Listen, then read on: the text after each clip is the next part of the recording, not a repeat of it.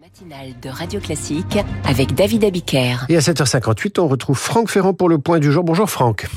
Bonjour David, bonjour à tous. Je vous propose d'évoquer le 8 janvier 1642.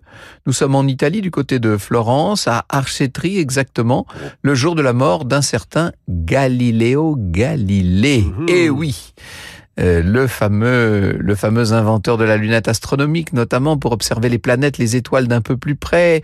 À dire vrai, la lunette en question avait déjà été inventée par un Hollandais, mais lui, Galilée, va la perfectionner.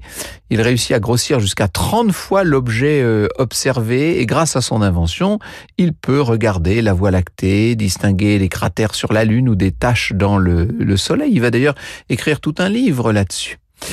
Euh, évidemment, il a quelques ennemis, car Galilée défend la thèse copernicienne, selon laquelle la Terre n'est pas le centre de l'univers, mais qu'elle tourne non seulement sur elle-même, mais autour du Soleil. C'est pas une thèse nouvelle, me direz-vous, elle est connue seulement.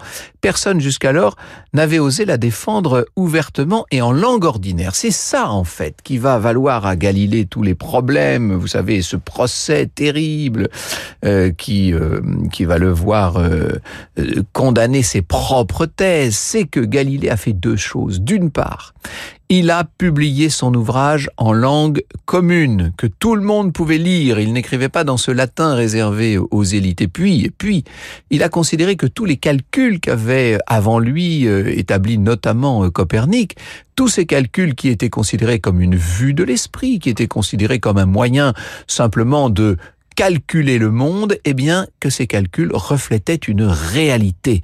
Il est celui par lequel le monde scientifique, le monde quantifiable est arrivé. On d'une certaine façon, on peut dire qu'il est un peu le père de notre euh, modernité. Alors il a été obligé de lire un texte où il, où il faisait une palinodie, où il se condamnait lui-même, mais on dit qu'après cette lecture, il aurait quand même murmuré « et pour si mauvais », c'est ce qui veut dire « et pourtant ».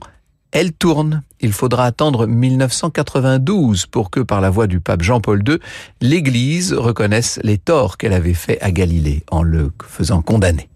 Et on retrouve Franck Ferrand euh, à 9h pour Franck Ferrand raconte, car il tourne lui aussi.